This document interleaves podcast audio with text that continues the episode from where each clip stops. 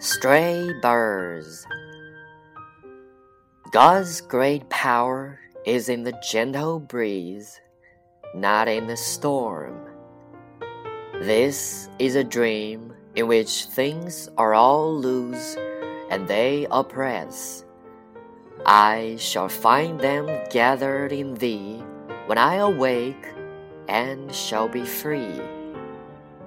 Who is there to take up my duties? asked the setting sun.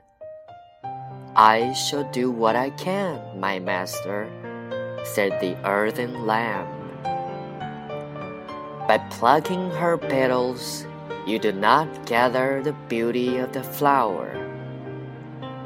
Silence will carry your voice like the nest that holds the sleeping birds. The great walks with the small without fear.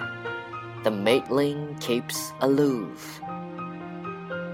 The night opens the flowers in secret and allows the day to get thanks. Power takes as ingratitude the writhings of its victims. When we rejoice in our fullness, then we can part with our fruits with joy. The raindrops kissed the earth and whispered, We are thy homesick children, mother. Come back to thee from heaven. 飞鸟集，神的巨大权威是在柔和的微风里。而不在狂风暴雨之中，在梦中，一切事都散漫着，都压着我。但这不过是一个梦呀！当我醒来时，我便觉得这些事都已聚集在你那里，我也便将自由了。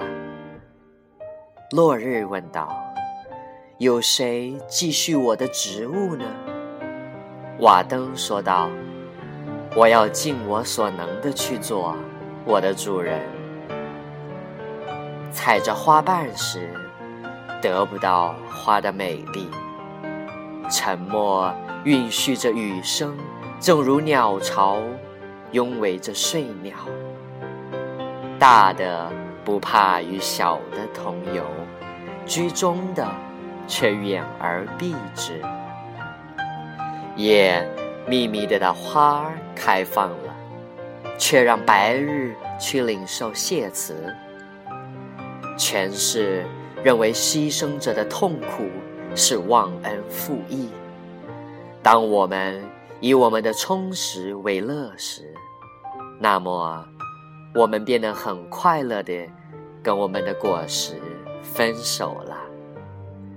雨点吻着大地，微语道：“我们是你私家的孩子，母亲。现在从天上回到你这里来了。”